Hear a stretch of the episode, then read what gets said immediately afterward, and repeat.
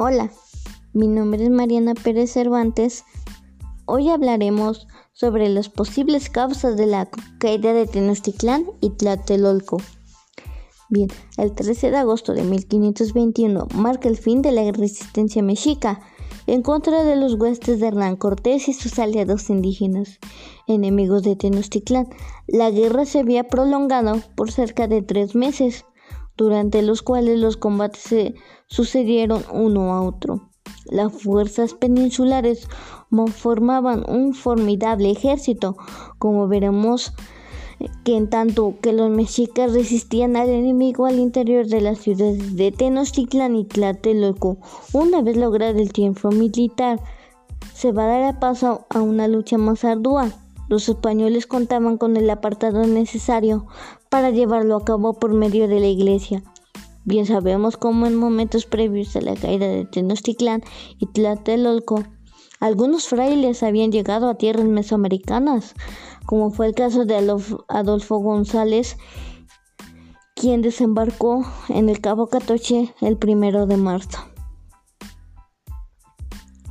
Bien, pasaremos sobre las causas psicológicas un aspecto fundamental era el ánimo que, predominaba en cada grupo.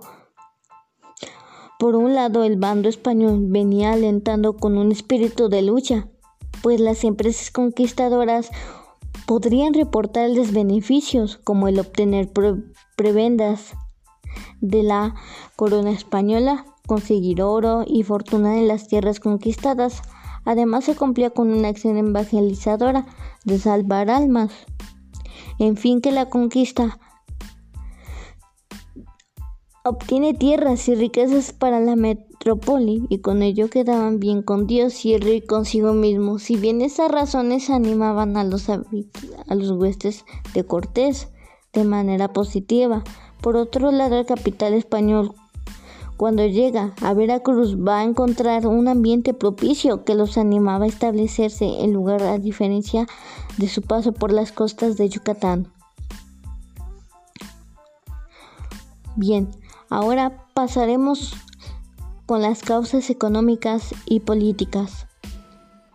La economía mexica se basaba en tres pilares fundamentales, la agricultura, el comercio y la guerra, no interesa esta última como causa importante para la caída del imperio. Sabemos que después de su liberación de Apozalco, los mexicas coaligados con sus aliados de Texcoco y Tacuba formaban la triple alianza que llegó a abarcar buena parte del centro de México y un extenso territorio que, que, llegó, que llega a ambas costas y se extendía hasta el Soconso bueno, la conquista militar fue el medio que se valieron los mexicas para dominar una enorme cantidad de pueblos, los que una vez sometidos eran obligados a pagar tributo de, tributación, lo cual pagaban los mismos artesanos mexicas al entregar parte de su producción. El Estado mexica y aquella que se provenía de los pueblos enemigos de enemigos conquistados. Bien. Ahora pasaremos sobre las causas militares. Para tratar este apartado, empezaré por las estrategias que prevalecen en cada bando.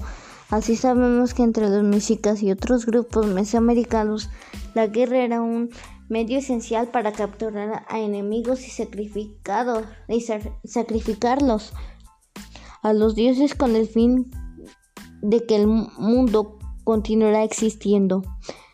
De no ser así, el sol detendría su marcha por el enfriamiento y todo movimiento se con fatales secuencias, consecuencias para la humanidad.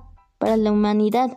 Esto se, refleja, se reflejaba en el interés primordial de tomar vivo al enemigo.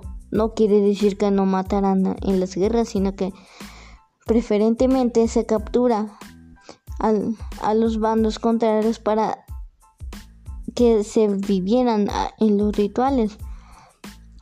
Que dedicaban a sus dioses, a lo largo, a lo a tal grado que era importante lo anterior. Una de las maneras de ascender de estatus social en el interior de la sociedad mexica era la de captura enemigos. En cambio, los españoles iban a matar conforme a sus códigos de guerra, matar al mayor número de combatientes mermaba las fuerzas enemigas y le restaba poder. Otro tipo de estrategias que utilizó el capitán español fue la de mandar cortar los aductos que provenían de aguas de la ciudad de Tenochtitlán, en palabras de Bernal Díaz. Por otra parte, Cortés dio, dio sus fuerzas en tres grupos que, que anticarían por tierras. El primer el primero, Pedro de Alvarado, estaba, al mando de 150 soldados de espalda y, rodela. Algunos portaban lanzas, 18 escoperos y bastoceros, 30 de caballo y hombro. A, a Jorge Alvarado Gutiérrez de Bajamos y Andrés de Mojasa, cada uno con 50 soldados asignó 800 tlaxcaltecas con sus capitanes cuya misión era tomar Tacuba. En, en segundo grupo, Cristóbal de Olid iba enfrente de 30 caballos, 175 soldados, además de 20 escopereros y basteceros.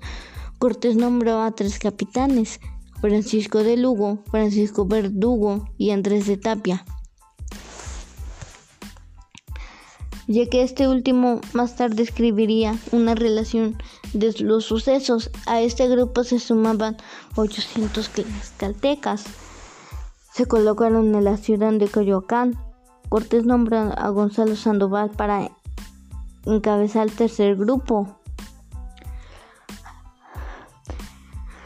con lo cual contaba 24 caballeros, 150 soldados de espalda y rodela y 14 escoperos y bastoceros y más de 800 indígenas provenientes de Chalco, Huehuetzingo y sus capitanes fueron Luis Martín y Pedro de Irico.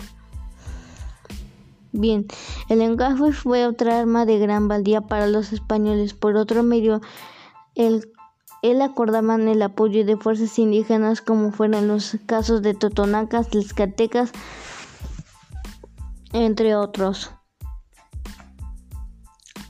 Muchos otros grupos descontentos con el mexica más aún pueden enterarse de las estrategias mexicas para atacarlos y acabar con ellos. Es el caso del paso por Cholula, cuando una anciana del lugar le comentaba la malicia de los intentos de la población de atacar a los españoles. Y esta a su vez lo comunicaba Cortés por medio de Jerónimo Aguilar también son avisados de que no, tomen determinada ruta para llegar a, Cuenta de México, pues había escuadrones enemigos. De esta manera la lengua convertía en un aliado nada deseñable. Para finalizar con este apartado, que existe en aquella frase desde hace muchos años que dice, la, la conquista la hicieron los indios y la independencia y los españoles.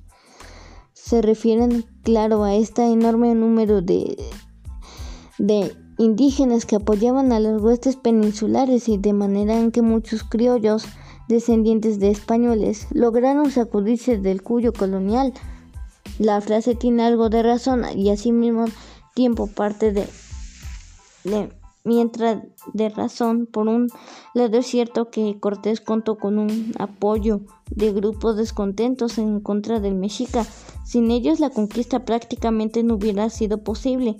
Sin embargo, la estrategia guerrera en términos generales la llevaba Cortés que tenía a su favor las causas que hemos mencionado, en lo que la independencia se refería que fue encabezada por un grupo sociales, miembros del clero, del ejército y de la sociedad civil, entre otros, que vieron llegado el momento de liberarse de los representantes locales de la metrópoli.